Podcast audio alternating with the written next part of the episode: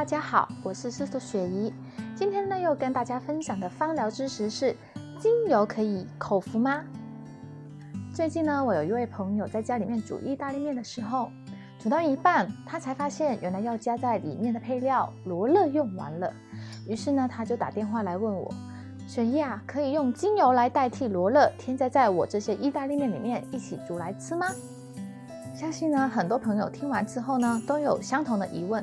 像我们平时可以吃的罗勒叶和我们在芳疗中使用的罗勒精油是不是一样的？于是呢，我就告诉这位朋友说，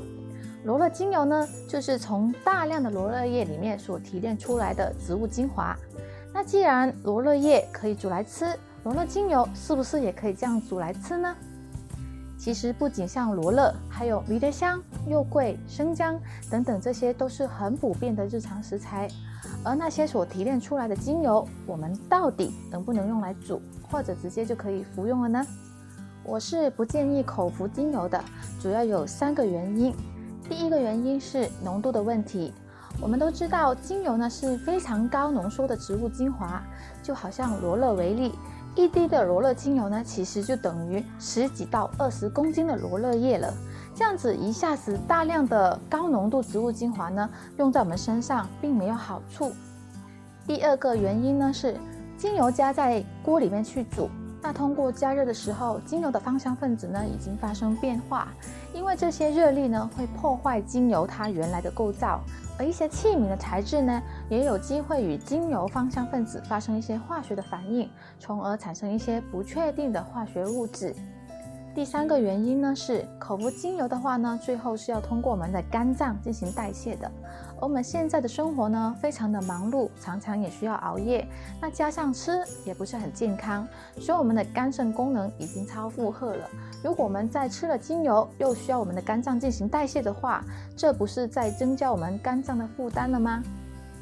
事实上，关于口服精油这个课题，在不同的芳疗学派里面都有着不同的主张。就比如英系的芳疗，它主要提倡的是利用精油呢，透过按摩、涂抹的方式呢，去使用它，以达到我们身心灵的平衡。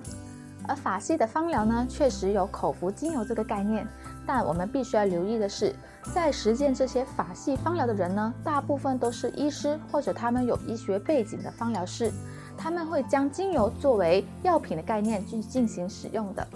即使呢，他们有服用精油，这些专业人士呢，也是将精油加在胶囊里面，而不是直接就服用的。可以见到，口服精油是一件非常谨慎的事情。总的来说呢，由于精油它的浓度很高，所以带有一定的刺激性，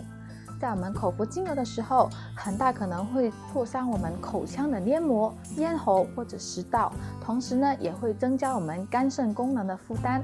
所以在没有相关的专业人士指导下呢，我并不鼓励大家去口服精油。大家可以透过扩香啦、稀释精油涂抹在我们身上的话，一样可以感受到芳疗所带给我们的美好。我今天的分享就到这里，喜欢的朋友记得帮我订阅、点赞和分享，我会继续为大家带来更多的芳疗小知识。谢谢观看，我们下次再见，拜拜。